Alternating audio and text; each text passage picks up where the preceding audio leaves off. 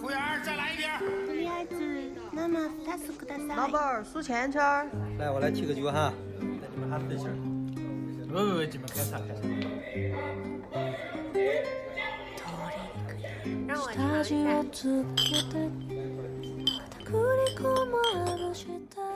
Hello，大家好，欢迎来到今天的九言九语，我是主播七七。我是叨叨。 我们今天又请到了我们之前请到的嘉宾郑杰，郑杰跟大家打个招呼吧。Hello，我是郑杰。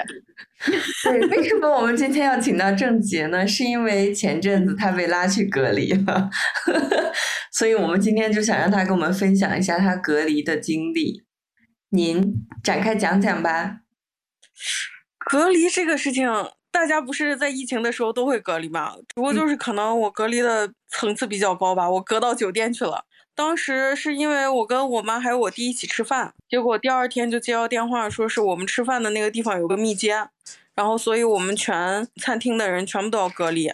但是因为我妈和我弟是属于曲江区的，我是碑林区的，结果他们两个被拉去隔离了。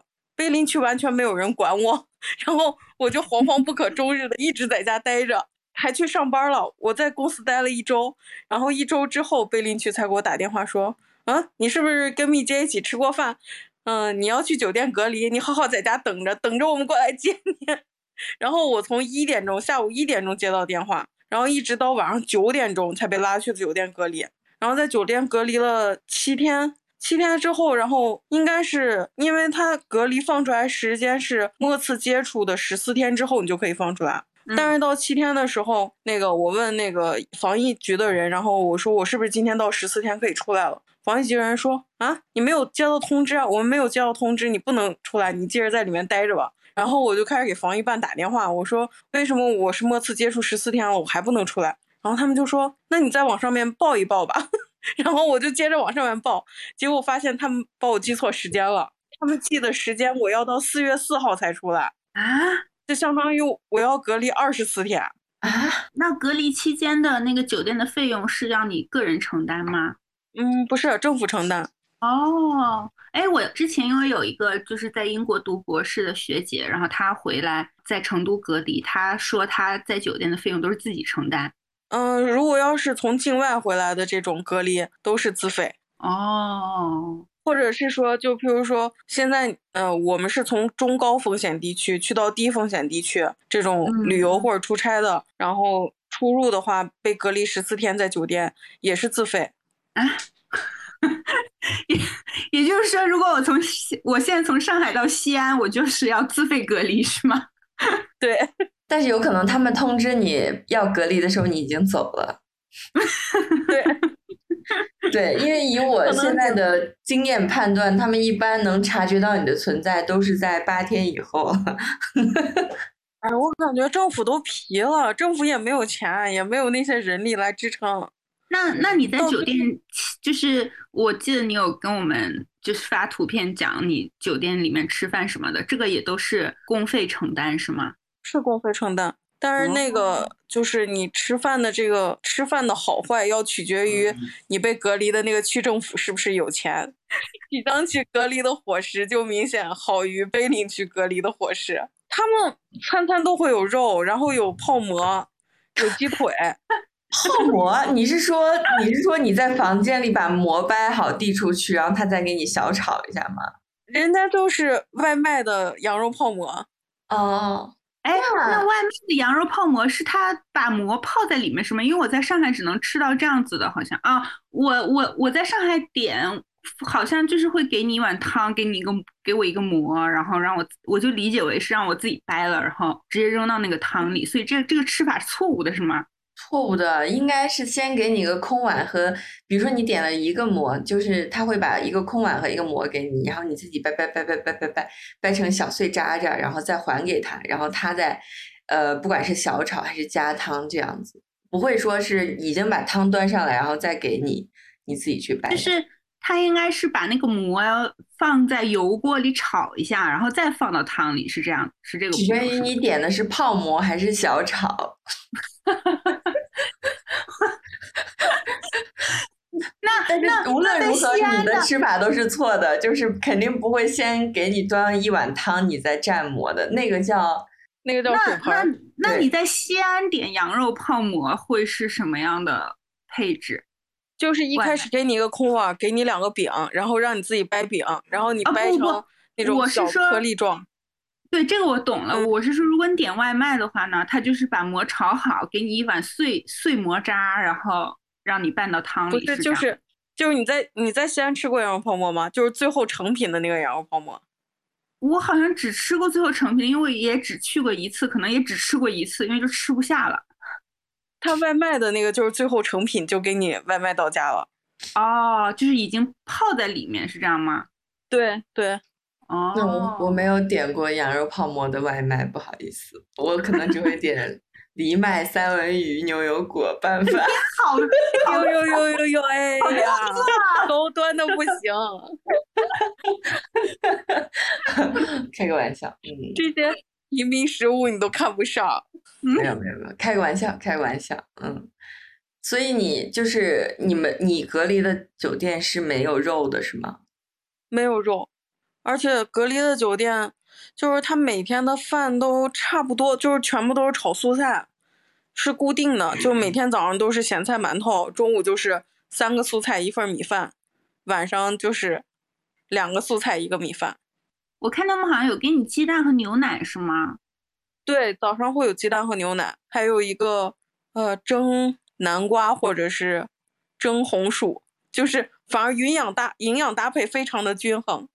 啊，对对对，我我当时看你的那个图片，就吃饭那个图片的感受，就是他试图在满足营养搭配的需求，但是维生素还是缺的，但是就是肯定没什么花样，肯定也完全称不上是好吃或者是能吃。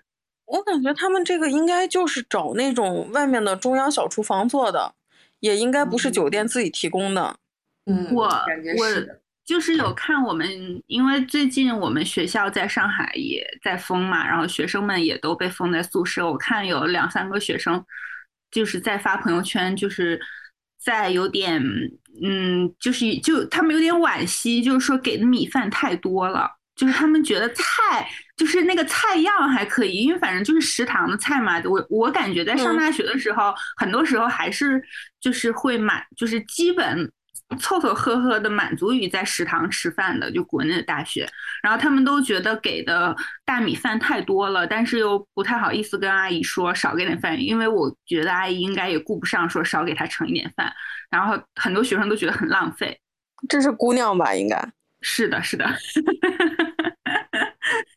因为跟我一起隔离，然后我们有个同事姑娘也是被一起隔离了，然后那个姑娘就说，她第一天、第二天嘛还是第三天，就跟那个给她送饭那个男生说，你们不要给我再送主食了，我不吃主食。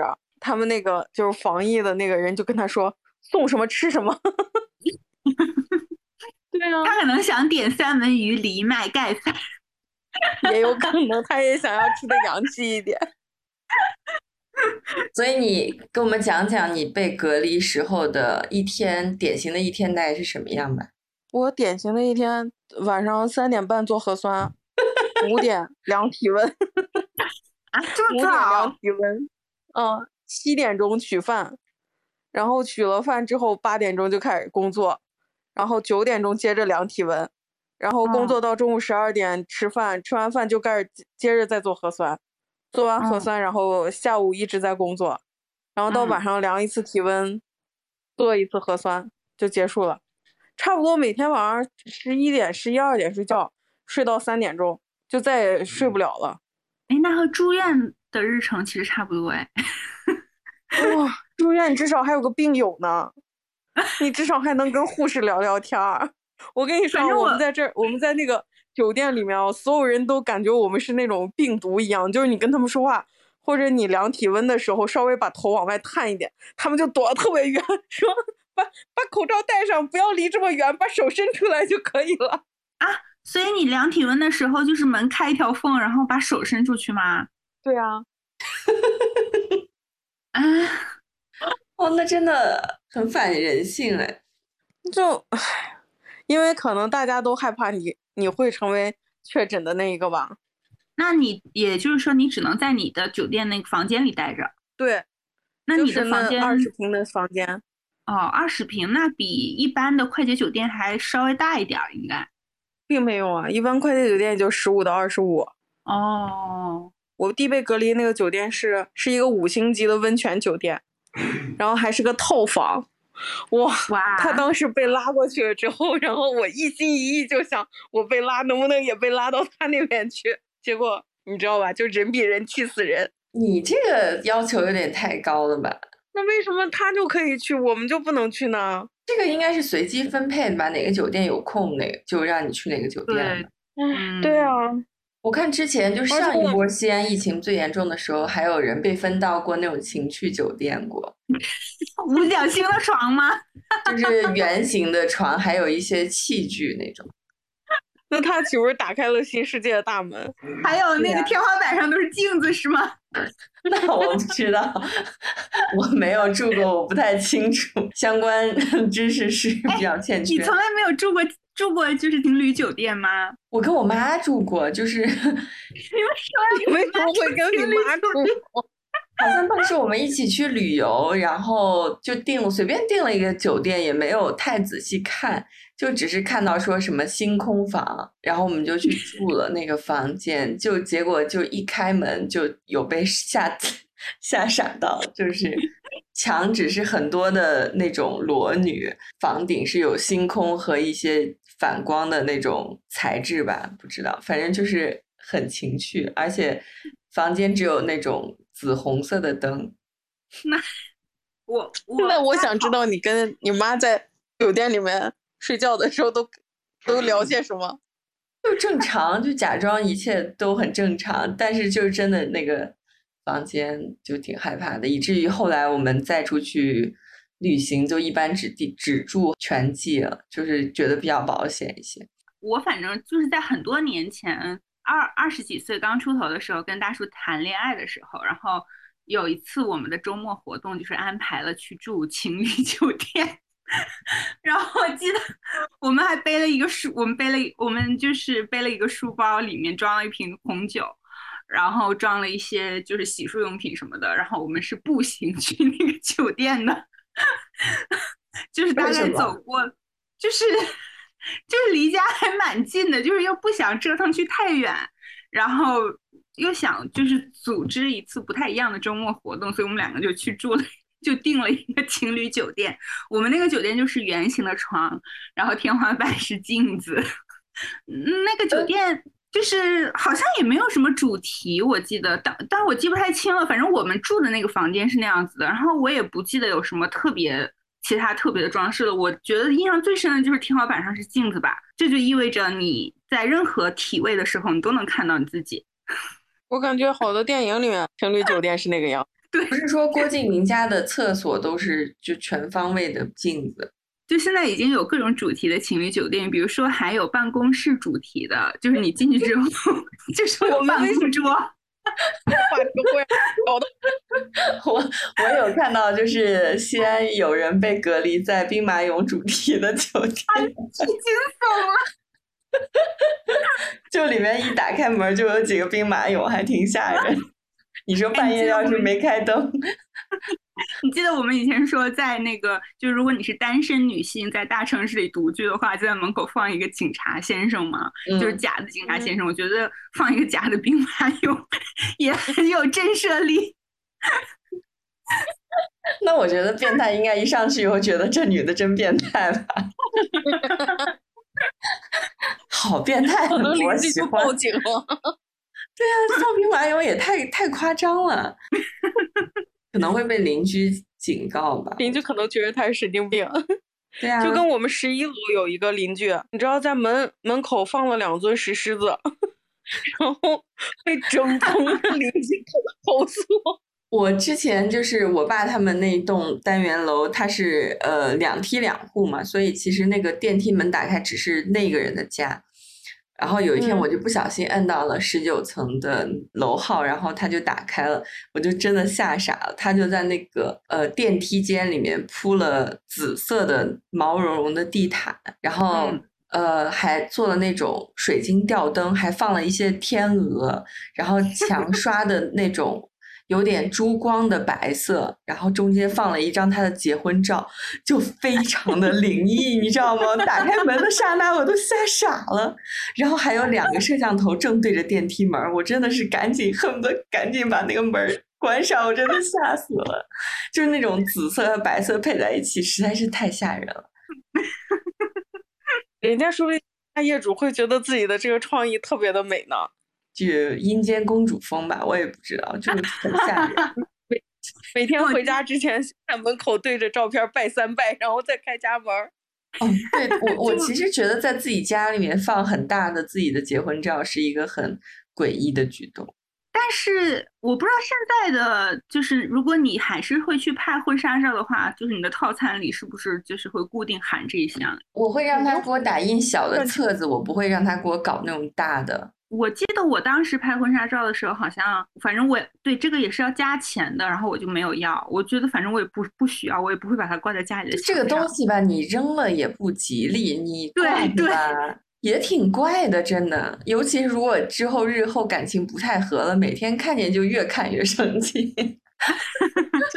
那天在 B 站看了个视频，然后就那个博主就是把他们两个的结婚证还有什么留言，然后就裱在一起做了一个相框，然后摆到那个电视旁边，然后就特别的炫耀，然后上面就有一个弹幕说：“这不是离婚第一个先砸就砸这个。”当时我就觉得说的好有道理。我正好今天早上在听另一个，就大概是脱口秀，就是现场那种播客，然后他们在讲出差住酒店，然后就有个女生讲，就出差去沈阳住酒店，然后她那个花洒会唱歌，然后主播就说花洒会唱什么，就说俺们这嘎都是东北人。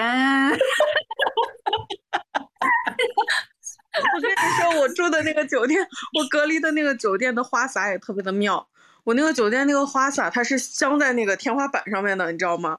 然后它流水的时候，除了正下方不流水，其他地方都在流水，所以我站在正下方洗澡永远是干的，我只能贴着墙站着，然后去洗，才能有那个水到身上来。水帘洞花洒。特别的妙，那个那个花洒。那你隔离期间听起来还蛮充实的，除了量体温就在工作啊？对啊，就是靠周工作来充实我自己啊。那周末你怎么办？工作啊。那周周末和平日的区别了吧？我觉得，我会觉得，因为你有你也有狗狗嘛，我会觉得，如果我离开了我家的小动物，我会觉得有点孤单。我那天一接到电话说要被隔离，我就给寄养中心打电话，让寄养的那个老板过来把狗接走了。嗯。然后我家狗在寄养中心，那可比我 都开心。我接回来的时候胖了一大圈儿。哦，那还蛮，那也挺好，那也是件好事情。至少它在寄养中心没有心情不好或者什么的，我觉得也还不错。嗯，因为寄养中心在秦岭山脚下，就是有很大院子可以随便跑。哦，就是上海不是都在发那个，就是自己检测那个。抗原就是新冠抗，我知道，我看着了那个，我看着棉签第一桶。然后我出完之后，就是正好我们家猫，就是就是我们家加菲猫在沙发上睡觉，我就说要不给闰土也测一下。然后大师就说他的鼻孔太小，棉签戳不进去一厘米。好像有说就是测这个抗原其实是没有什么必要的。但是因为就是有一些企业的利益纠葛，所以嗯，就是我们大家都要测，就是上海大家都要测。我看国外现在都是先做这个快速测试，然后如果快速测试是阳性，才会去做 PCR test，就是那个核酸检验。哦，嗯，那上海现在有隔离到酒店之类的这种吗？我身边的朋友没有。但我想，我不知道密接的，或者是应该是不是有更严厉的措施？因为我身边的人确实没有，嗯，有你这样的状况的。我只有我今天就是刚听我的朋友陈老师说，他们楼里面有人是密接，然后可能他们就是要被就是更严密的隔离了吧。但是因为我身边没有人知道这件事情，所以我还不太晓得。但我知道我们因为就是学校里面，嗯，查的比较严嘛。因为比因为本来就是那边算是有两所沪上著名高校，所以就是而且也有一些疫情爆发，就本来就查的很严，然后我们周末也紧急开了就是学院里的大会，然后通报了一下就是近期做核酸，然后疫情什么之类的状况。然后我也根据指示去关心了一下我的学生，然后就是有一些就是有一个被就是他们就是是被隔离在宿舍，就是也不能外出，做任何外出的行动都不可以。然后他们就是现在已经是。连洗澡就是都分配时间的那种程度的，就是大概可能一个楼层有一个小时的时间洗澡，但是好像只有十六个洗澡的房间，所以我觉得也挺艰难的。那他们被隔离在学校，这些费用是政府来付吗？还是学生学生付一部分，政府付一部分？哦，这个应该是学校来承担吧。学校来承担的话，那可能就是政府承担的意思。反正是学校来承担。那学校这也是很大一笔支出呢。是的，是的。据说还有很多校友捐赠的物资堆在 教学楼里面，但是没有志愿者来分发，因为现在管控非常严格。就是我们现在就是在学校里面的原则就是待在原地不动。就如果你是在在那个比，就比如说如果你是老师，然后你跟随学生在宿舍隔离的话，那你就不要去教学楼的区域。所以其实现在。就是说，是就是有一些物资也不太好分配，因为志愿者的行动也受限，所以我觉得学生们因为就是会很担心。你想，如果你上我们在上大学的时候，你被隔离在比如说四个人或者八个人的宿舍，然后就一成成天到晚就在那个小屋子里面，嗯，我想象一下，感觉是很容易爆发矛盾的，可能就是现代版《甄嬛传》吧。我那天听了一个播客，一个男的就说他被隔离的经历嘛，好像他就是以前经常跟同学开玩笑说，我就要住在图书馆，然后卷死你们。结果他这回就住在 图书馆，就被隔离到图书馆，然后就只能睡地板什么的，就感觉还挺可怜的。是应该会发一些垫子和被子什么的吧？我们好像有一些，好像是发。两床被子，一床是盖的，一床是垫的。对对对，就感觉那确实还挺惨的。嗯，那那块冷冷不冷？上海的气温怎么样？最近还行，前两天降温大概在十七八度左右，还是有一点冷。那很惨啊。对对，最近很多轮的疫情其实都没有波及到上海嘛，但这一次可能对大家的影响比较大，而且时间也很长了。年前的那一次疫情没有上海吗？没有，也没有。目前疫情为止，就是除了就是刚刚爆发，全国都很封闭的那段时间之后，上海就没有什么特别的情况。我觉得在整个二零年下半年、二二一年一整年，好像都挺平静的。是的，那上海这还挺厉害的，这么多的人口，然后那个外来人口又这么多，然后疫情还没有这么严重。你看西安。我都问问西安是咋了？我感觉只要有疫情必中招，就是就是管控的严格程度吧。像我妈，像我爸妈说他们在沈阳也不是很严重，就是他们也做了三次核酸了，就是统一的那种。东北不是还挺严重的吗？我看就吉林比较严重嘛，但是沈阳沈阳市就是还可还好，就是控控制的。我看吉林当时爆发的时候，然后也没有。就是说封城也没有说不让外出。上海这一轮应该现在也有三周了吧？有的，我在我们学我们学校我们学校从封了开始，应该差不多有三周了。现在看来可能感觉得到四月四月中旬或者什么时候吧。反正不应该很难很快就结束吧，因为我好像就刚才晚上的时候还收到通知，就是要会统一进行第二轮核酸还是什么的。本来大家都说就是精准防控嘛，因为上一轮其实只封锁了一一家奶茶店，然后就只是那个商场短暂的关闭了几个小时，好像就结束了。然后这一次好像就大规模的爆发，而且我发现一个很有意思的点，就是浦西和浦东居然是分开通报的啊？是吗？对。就是我看那个疫情严重的地区，就比如说什么吉林啊、青岛，然后有一个浦东新区，我想说这个不应该选上海吗？为什么要把浦东拆分出去？嗯，就刚刚我们群里还有就住浦东的朋友在问说浦西怎么样？浦东现在到处都是抢菜的人，反正 反正我们家附近最大的菜场已经被就是刚刚被封了。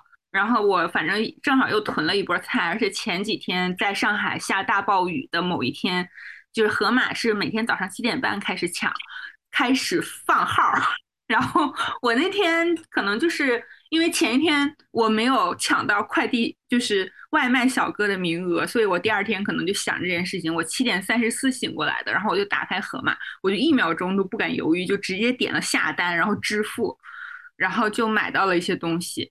你现在嗯东西够吗？够的，而且其实我感觉和上星期相比，这个周末吧，这个周末感觉外卖可以送的店家又增多了。就是当然，我们小区是就是你送外卖要放到小区门口，然后因为我们是一个老小区，就是没有电梯的，就是你要自己再走到那个小区门口，就是不管你住几楼，然后自己去取外卖。但是我感觉。因为我们也算是住在就是中环以里的这个地方，然后就是觉得外卖的店家变多了，感觉，所以我不觉得生活便利程度上有特别大的影，就是没有说像你们当当时感觉就是那么粮粮草紧缺的那种程度，就只是增添了一点点不方便吧啊，而且就是各种外卖，就是各种淘宝，你买东西可能快递都不会送。嗯，啊，快递不会送是吗？就对对，运那个货运是断的。就货运是断的，然后我看京东好像还是可以买的，因为我刚买了袋猫粮，然后就想说，但是它好像要一个星期以后才能送，但是普通的快递好像是不给送的，因为我想让我爸妈给我再邮点原生态农村的玉米碴子，然后我爸我爸跟我说寄不了。因为就是你在家宅时间久了，然后两个人如果都在家的话，你就觉得如果又要做中饭又要吃晚饭，真的很烦，所以就是吃粥的比例会增高。对我真的很想吐槽一下这一点，就是以前这样的话，就是我我就是因为我在家办公时间比较多，就是可能每天下午，比如说两三点钟，可能我有的时候困了，我就去厨房切切菜什么的，准备一下晚上的菜，可能晚上就会做两个菜。一般可能也不会说炒两个菜的时候还是比较少的，有的时候夏天就会凉拌一个菜，或者是用烤箱做一个菜，另一个用来炒。然后现在就是中午要吃饭，我就觉得 就是很难处理。对啊，就是不是说全球疫情爆发以来，女性的作者发表论文的数量急剧下降嘛？因为一般呃女性的作者都会负责。处理一些家务的事情，比如说做饭呀、打扫卫生、带小孩儿，然后疫情就更让这个现象变得更严重了。所以现在就是反而男性学者在疫情期间有更多的时间去发文章，但是女性学者反而更没有时间。可是我老公在打游戏啊，你就让他做中饭，你做晚饭啊。我白天就是吃点麦片啊、水果啊、酸奶，就是我可以这样过一个白天。对，我就晚上补充点维生素、蛋白质什么的，我觉得就是这样也 OK，因为我已经习惯了这样。所以说，就是很多论文中会说这种，嗯，家务分配中的 bargain 是很很难界定的一个东西，就是很多女性会真心实意的认为自己并没有感觉到家务分配劳动中有什么不公平的地方。嗯，就是你会感觉到你是出于对他的爱意以及对他的关心，然后你愿意为他做这件事情。还是会的，是的，就是我说是这么说，我也并没有觉得这是一件多大的负担，就是觉得多了一件要想的事情，就是可能有的时候也只是拽出一包冰箱里冷冻的馄饨，或者是两个去年的粽子 煮一下而已。但是就我会我会主动的想这件事情，就是。所以其实你愁的点是饭菜类型的问题，就感觉每天都在做饭，然后感觉啊，那可能是这样的。对对，因为我因为我自己很难接受，比如说中午和晚上吃一样的，或者是今天和明天吃一样的，我自己我个人是完全不能接受这一点的，我感觉。我是当时疫情比较严重的时候，就很慌张的囤了很多啤酒。我觉得饭 总归是买得到的，但是精酿啤酒就不一定了。嗯，我懂。对，所以我家我们我们这块当时。疫情的时候封，好像啤酒从来没有封过，就卖酒的都没有封，卖烟卖酒都没封，主要封的都是卖饭的。没有吧？我记得当时西安很严重的那阵子，不是大家都买不到烟和酒了吗？我们家周围这几个就是小卖部的烟和酒都能买到。哦，嗯，可能我住的太偏远了。可能觉得靠靠抽烟喝酒你就能过完下半生吗？但那些哎，那人觉得你你被隔离期间是可以点外卖的吗？当然不行了。哎，但是上海是可以的，上海我记得他们说是可以点的，就是不能点酒精类的外卖，就是因为有人会私藏几瓶酒在行李里。你不是可以带行李嘛？然后他们就会拿那个箱子嗯装很多酒，可以啊，我们也可以啊。但是他们如果喝掉了，还可以再继续点外卖买酒进来。那我们不行，我们就你带什么，你吃完了你就你就没了。哎，他还是会给你一段时间让你去筹筹备行李的，对吧？对啊，嗯、主要是看那个政府来不来得及管你。像我们那个嗯政府，碑林区这块儿不是一点钟打电话，九点钟才接我走吗？嗯，哦，那我肯定有时间去买东西啊。你一点钟还能接到电话？下午一点钟呀，哦，下午哦，下午一点钟。如果是我，可能第一反应会觉得是诈骗电话。并不会的，人家会主动报你身份证号。哦，我上回接到的诈骗电话也会报啊，就是京东客服说你是不是谁谁谁，然后你的身份证号多少，你在哪哪哪上过大学，几几年毕业，就是什么都知道。最近好像是有这种诈骗电话，我觉得大家还是要小心一点，就是有一些，嗯尤其是那如果拐卖女性之如果他类的诈骗电话。我们应该已经不在拐卖女性的那个年龄范围内了吧？啊，不会啊，你还有啊生育能力啊。你还能生孩子，你当然是可以被拐拐卖的。大学生吗？我一直以为他们拐卖的大部分都是大学生。没有啊，只要你还有生育能力，你就是可以作为生育机器。对，三十岁左右的你还是有风险，三十岁左右的我，三十岁上下的我们还是有风险的。就是你的葡萄，葡萄还没有脱落完。对不起，我和七七，因为我们，我我和七七，我们俩之前刚听了一个有关避孕，就是药品什么之类的播客，就是你的葡萄还没有脱落完，所以你还是有被利用的价值的。这里面就说女人一辈子分泌卵子的数量是一定的嘛，然后他说那不就像一串葡萄，然后如果你那个，比如说到了快绝经的年龄，你的葡萄可能就是只剩些干枝子了，然后如 然后到了就是这种高龄的时候，你的葡萄可能就成葡萄干儿了。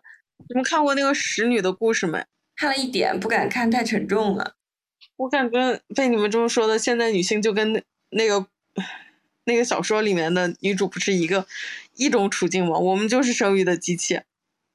那你我我最近这两天听了很多集的故事 FM，里面就讲童养媳啊，然后讲那种啊、被拐去当唉、当小姐的女生啊，就是听了很多这种故事，我觉得天呐，就居然在现在这个年代还有这么多的童养媳，觉得还当然，我们不是说女，就是不是说我们都是生育机器，只是说还有还就是只就只是说还是有这样的现象发生，但也不至于到了我们的社会文明程度，也不至于到了说女性都是生育机器的这种程度。那天我听我们楼下那些人在玩聊天儿，然后那个大叔就说他买了个姑娘，说他家没有姑娘，然后一直想要个女孩儿，然后就从边边的那些郊县里面买了一个女孩儿，两万块钱一个女孩儿，两万块钱一个男孩儿，五万块钱。现在这个社会就明码标价。还没有匹马贵，是啊，还是哎，怎么说呢？就感觉有点像我看那个小说《三体》，里面就说，其实乱纪元是常态，然后恒纪元是偶然，然后我们生活在恒纪元里面，就觉得我们的恒纪元是常态，其实它只是一个短暂的存在。嗯，是。那天看那个，那天跟朋友讨论说，就是这次俄乌战争的这个事儿，嗯不是说很可能引起三战吗？嗯然后就在玩说，从二战到三战这中间这些和平的时候，其实都已经很长了，在整个中国史来说，都已经算很长的一段和平时期了。嗯，所以咱们很有可能，我觉得会接触到就是不和平的那个年代。然后我妈就说，然后跟我妈讨论这个事儿，我妈就说，其实我们每一代人都经历过战争，就是从他们那那那一代，然后往上面数，每一代其实都经历过战争或者动乱。嗯，只有咱们这一代是从出生到现在就非常的平稳。嗯，但现在因为有核武器的震慑力在，所以大家不敢轻易动手。对，就是说不能不敢轻易动手，因为它的毁灭力和杀伤力太大。不过也没有必要为太久远的未来而感到忧虑了，毕竟不知道是 死亡先来临还是战争先来临，所以我觉得就是过好当下，然后想做什么就做什么。对，所以就是更应该过好当下，因为对呀你不知道你的死法是什么样子的呀，因为所以就一定要喝精酿，不能喝平啤啊！你这是不想让朝日带住我们了是吗？牛油果泥拌沙拉。就是要吃好一点，喝好一点，每天都过得开心一点。然后，如果你不喜欢你现在的伴侣，就换；然后你喜欢谁，你就一定要告诉他。就这是就是我们现在应该有的生活态度。今天因为七七和郑杰都没有在喝酒，但是不是七七在事前，在在录制事前，就是他此前在喝酒，一会儿可以听他说。然后因为我也是从大概从四点钟开始，四点钟开始就在一边看电影一边喝之前的白葡萄酒。我那瓶白葡萄酒也还蛮好喝的，嗯，但因为是开了两天了，所以就是因为我已经尝过它的味道了，所以印象不是很深刻。我其实本来今天想把。我本来想把我的重点放在我们在大理认识的酿酒师，就是九寸和七七共同酿的这个霞多丽的精酿啤酒里面的，但是因为等了很久，然后我就已经喝掉了大半瓶，就只剩下了一小杯，大概能喝四口左右的程度。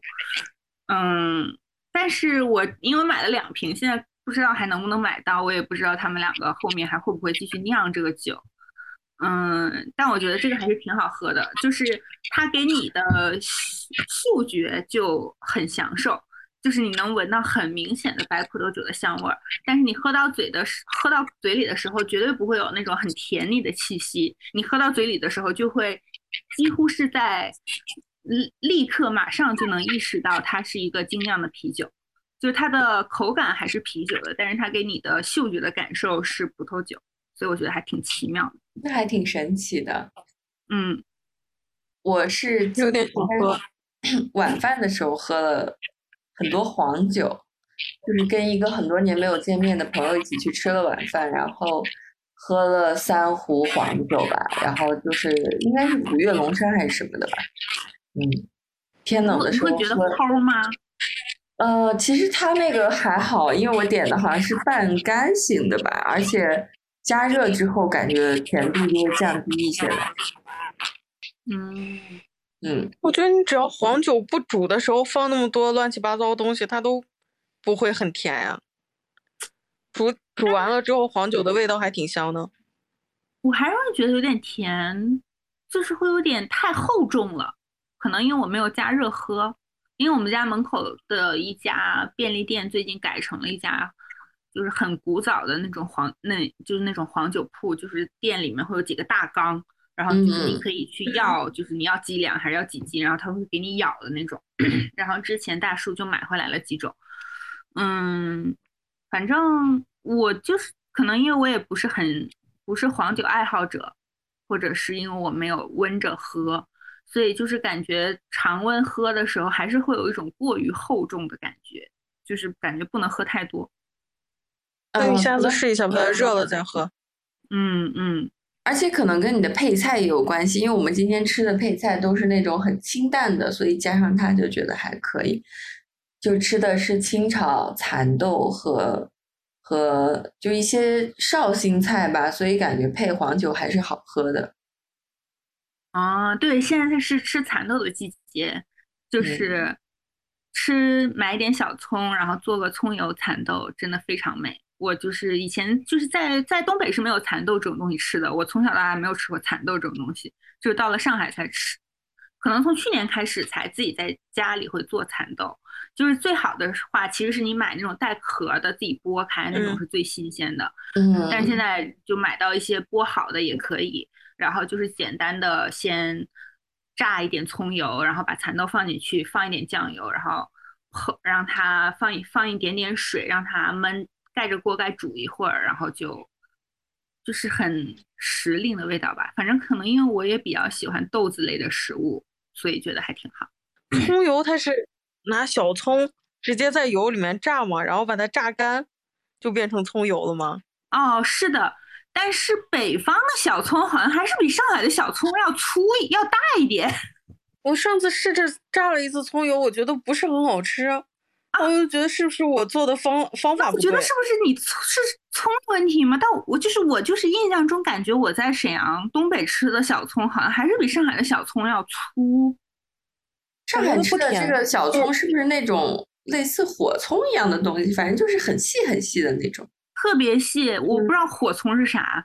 嗯，反正上海就是在那个菜市场里会送送你送你一把葱的那种葱，就是小葱。我觉得如果是你反正就是买你能买到的最细的那种葱，就应该就比较好。然后其实炸葱油，因为我们今天上午刚吃了葱油拌面，因为我是昨天炸的葱油，就是。多放一点油，然后先炸葱白的部分，然后再炸葱叶的部分。可能你等到葱叶的部分感觉它开始慢慢发黑之后，就是啊，我说的是做葱油拌面的葱油哈。然后就是倒一点生抽，一点点老抽上色，然后放一点白糖，就是基本上再煮。还要放白糖是吧？对，煮煮十秒钟，然后关火就可以了。然后第二天就煮一点挂面，然后用它拌就行了。然后如果嗯，因为我们家正好有一点大虾米，就是那种上海就是叫开阳葱油拌面的那个开阳，所以就放点大虾米也行，就是这样就特别人间美味。我们反正那它那个油需要用猪油吗？啊，那不需要，我就是用的普通的花生油或者普通的任何油都行。那我现在再试一下，可能因为我没放白糖和老抽，我就直接放的葱。嗯，酱油叫葱拌面好吧？你哪有？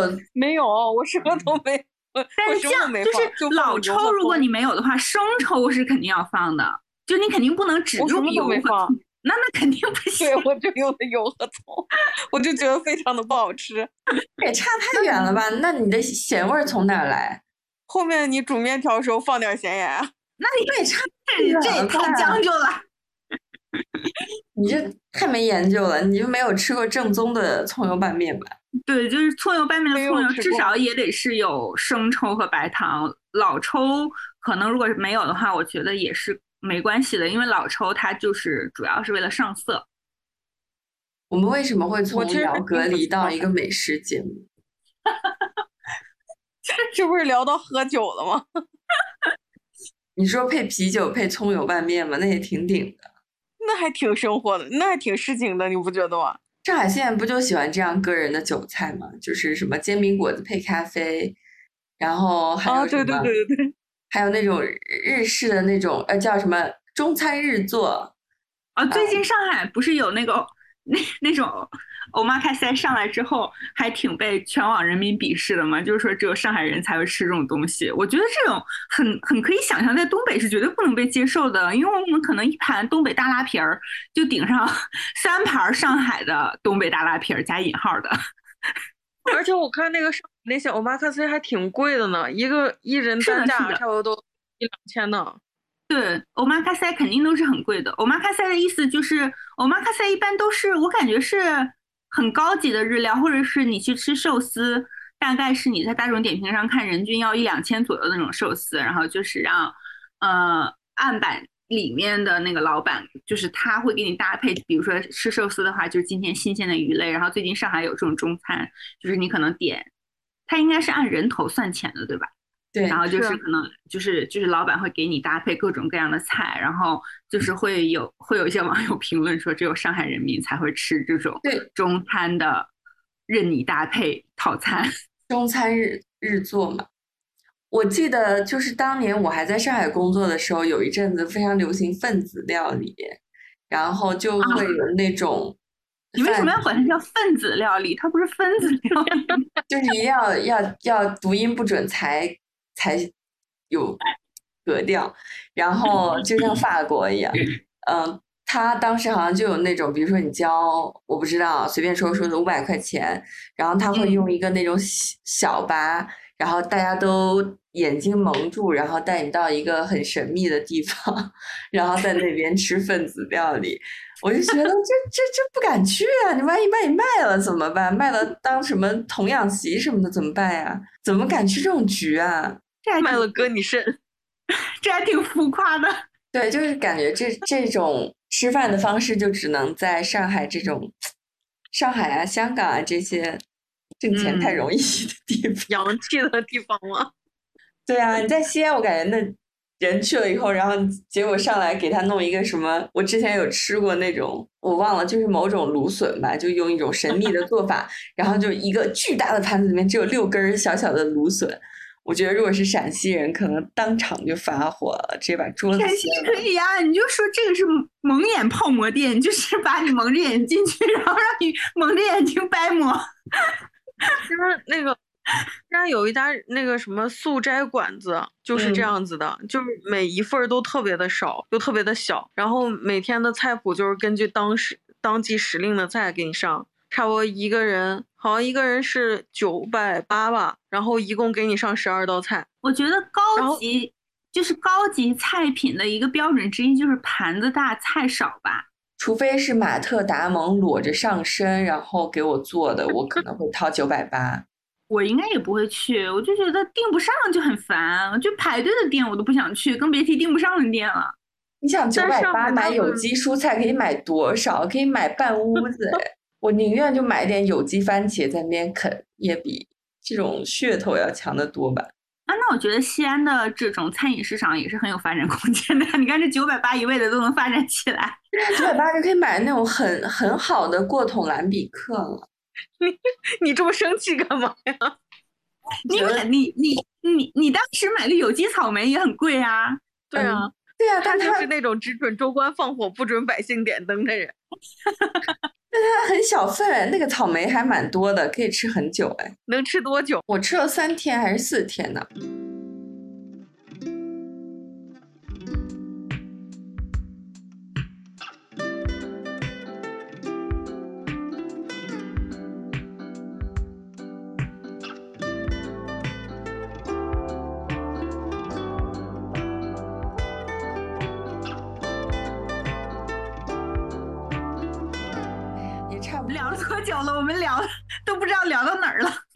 以为你会讲被关在里面的奇葩轶事，结果你也没有什么奇葩轶事啊。哎呀，我在里面就一个人，能有多奇葩？就是酒店里面窗户打不开，然后洗不了澡，洗洗得了澡，但洗澡也很痛苦。关键你知道窗户打不开这件事情让我特别的崩溃。嗯，啊，我每天在那个酒店里面的时候，我真的都觉得，我当时都，我当时就给我朋友发微信，我说至少你坐牢都还有个狱友，你知道吗？每天欺负欺负你，你你在这块儿被隔离，我连狱友都没有。你可以跟别人视频啊，我跟谁视频啊？你就下班以后六点发视频会议给同事啊。啊，那像你弟不是也是被隔离在酒店的？他有觉得特别孤单寂寞吗？有啊，就是我弟被隔离到最后第七天、呃第六、第七天的时候，我跟他说话，只要我我们两个一说话，他就在生气；我一说话，他就在生气。那可以用 Tender 跟旁边被隔离的人聊天吗？不行，探探呢？所以这种孤单寂寞是不是还是主要来源于你不能外出？就是，嗯，不能外出倒没什么，我感觉是因为特别的，就是你感觉你在那里面哦，就被整个世界都抛弃掉了，就是你所有做的事情都特别的单一，然后你跟别人说话，你跟任何人说话，就譬如说我跟我朋友说我被隔离了，然后他们就最多他们问一下，那你严不严重，然后有没有什么问题，然后就你在里面好好待着。其实大家每个人都有自己的事情，不可能全天二十四小时关注你吧。嗯，但是你在里面其实又特别迫切希望别人二十四小时都关注你，有一个人陪你聊天，有个人陪着你。嗯，Siri，到最后的时候，真的就是在跟 Siri 聊天。真的吗？到最后的时候，我们实在是太无聊了，你知道吗？就是几个被隔离的人，然后大家组了个群，一起共享投屏看电影，就感觉好像大家是能有互动的。你可以跟 Siri 玩成语接龙啊，因为我之前被隔离，就是居家在家 没事干的时候，就跟 Siri 玩成语接龙，然后真的还挺困难的，因为 Siri 好厉害。神经病！你在家隔离的时候，你还有家人好吗？我们来玩成语接龙吧。好，记得首尾相接的字可以同音不同调。举个例子，花好月圆，可以接源远流长，也可以接远见卓识。我先来。绿肥红瘦，到你了。啊！瘦什么？手到擒来，开局顺利，到达等级，初露头角，到我了，来者不善，善始善终，终忠言逆耳，耳耳濡目染，染丝之变，变。变。变化多端，嗯，短兵相接，接，接好像不算成语。你已经很接近正确答案了，短兵相接，再试一次吧。借刀杀人，就是不理我了。咱们三个为什么要在这录节目玩成语接龙？跟 Siri，我就是给你 打个样，我就是给你打个样。如果有一天你被困在那儿，你可以玩成语接龙，因为 Siri 真的好厉害。所我这一辈子都不想再困进去了。所以郑杰在酒店，就是你那个门是打开会有警报吗？还？还是什么？就如果你出到走廊去，会有警报吗？不会，但是会有摄像头。然后你只要跨出那个门，然后就全楼都会有广播说几几几号，请立刻回房间。哦，也会给你后安一个门铃，然后就是方便他们过来测体温，还有送饭的时候只摁那个门铃，不会接触那个门儿。哦，这个真的很像铁窗泪，比铁窗真的。真的跟差差不多了，就就就是起床累的时候，你会有室友，然后可能半夜你还要三点钟被叫起来值班儿，对呀，一节三点钟也要被叫起来做核酸，所以差不多。而且他每天这个做核酸时间不是定点儿，他会提前一天，他会前一天晚上给你发微信，然后说明天几点做核酸，请做好准备，然后让你定好闹铃。譬如说他说三点钟做核酸，你定了闹铃三点。他一般到四点或者五点钟可能才来，你等他摁门铃不就行了吗？他摁门铃也有可能摁不醒你。哦，那你是睡觉比较沉的人吧？因为像我就是有点动静，我可能对，是我旁边那个大哥，他睡觉就是很难被敲醒。我第一天晚上就是一直在听旁边他们在玩敲那个门，说几几几，快点出来做核酸。然后我我就一直站在门口等着。那我觉得。这个这个充分，因为我记得住院的时候，我也是经常在早在在早上不知道五点钟还是几点钟，就是突然有护士冲进来，然后就是跟我说一床测体温，嗯对，然后你就是会突然过来拉起你的手测体温，或者是测血压或者干嘛的，然后但是因为我住的时间很短，就大概三三四天的时间，嗯，所以。而且我带了毛线和书，所以就还好。而且可以有陪床的，就可以有一个人陪床嘛，所以就还好。所以这么看来，其实人类真的是一个是需要同伴，一个是需要自由的、自由活动的空间。对啊，我当时在里有一个很深刻的感受，就是人类真的是个群居动物。嗯，所以我特别佩服那些就是真的在终南山或者在那些深山里面修行的那些僧人、苦行僧。我真的是觉得。他们能那么在里面修行，是真的很厉害，抛弃自我，抛弃人欲。嗯，可能如果没有内心坚定的信仰，可能真的很难达到。我觉得，嗯，如果单纯被隔离，应该还行。我感觉我好多剧想看，一直没有时间看。但是如果要同时还要工作，可能就就会很郁闷。我当时也也想，我把 iPad 什么都拿上去了。看剧完全不用慌，结果去了酒店之后，酒店的网只有八 KB 每秒，你懂吗？八 KB，我连发信息都卡，那真的是太糟糕了。对对，网速也是一个问题。然后电视只能看中央二台，中央二台，中央二台是什么？我电视开了开了一整天，一直在播中央二台，就是你换任何频道，它都是中央二台。它只有八个频道，就是最老最老那种电视，就十几年前那种电视。其实农业频道是好看的，人家看不到农业频道。对呀，但是农业频道是几台，我有点想不起来了。总归我在家里有时候也会自己调到农业频道看一会儿，别人怎么养杏鲍菇。农业频道几台啊？中央七，好像是七台。那那个郑杰能说说，如果有你觉得在隔离期间有什么让你觉得心情能够轻松一点或者舒畅一点的瞬间吗？就是他打电话通知我，我可以出去了。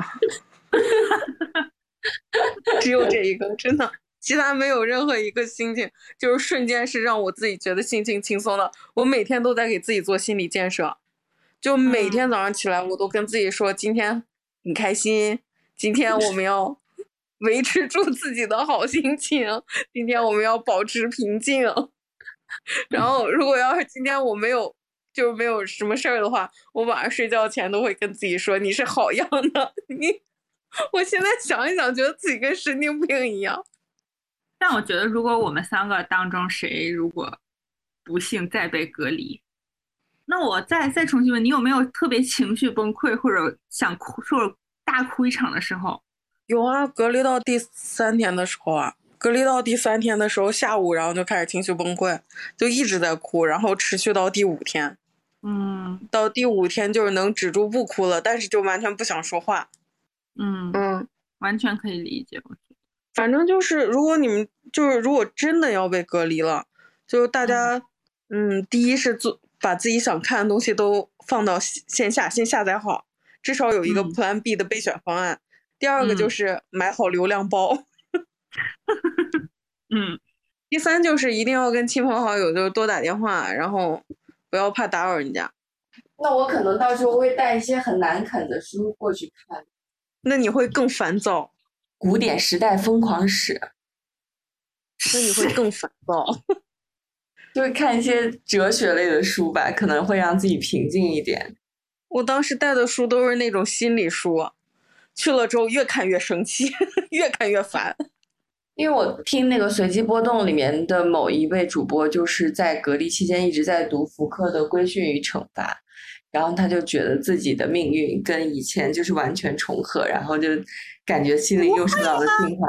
我觉得我在心心理非常健康的时候读福柯，我都经常会觉得人生空虚无望。就我我个人而言啊，嗯，就是我是不会觉得福柯能给我带来什么慰藉的，他只能给我带来辩证和思考。那可能在你情绪很低落的时候，你读这种东西，你就会更加觉得就是自己的处境。没有什么很特别的地方吧，它就是人的千万种苦难中的一种。我是觉得这个要因人而异的，我是从来不会因为别人的苦难，就是因为好像我的苦难被我的痛苦吧，也没有说苦难到那么严重的程度，就是因为我的烦恼，就是可能是这世界上十亿人的烦恼而觉得感觉到有什么安慰，我好像比较难感觉到这种安慰，所以可能这种时候我。感觉好像还是应该读点儿，其实可能带几本，对对对，不是也不一定是这样的，或者就是带几本你平时就很喜欢读的书过去吧。家庭养花一本通，对，就是带，我觉得可能带一些你平时熟悉的东西过去，是不是会好一点？我可能会带一些我平时就是会至少可能已经读过两次以上的书过去看之类的。我隔离的时候一直在看。大明王朝一五六六，大叔一直在劝我看这个剧。那个我看的书，然后我跟你说，这个书真的写的很好，我也推荐你看，真的很好。好，好，你看了之后就整个人就能静得下来，你知道吗？就会觉得，嗯，历史的滚轮一直就是按这种它既定的路线在走，不管我们怎么样，反正就是中间那一粒尘沙，就好好看看历史吧。好呀，我们要不今天就先聊到这儿吧。可能没有办法归纳主题。我们就是聊了一下郑杰自己在被隔离期间的所所见所闻，然后最后还推荐了被隔离期间要带的书单和 要看的影视剧。好的，嗯，那我们嗯就希望听节目的朋友们都不要被隔离吧，就是嗯就是你在家里面蜗居也是一种，其实相对来说，在现在这个时候比较幸运的体验了。嗯，那就先到这边吧。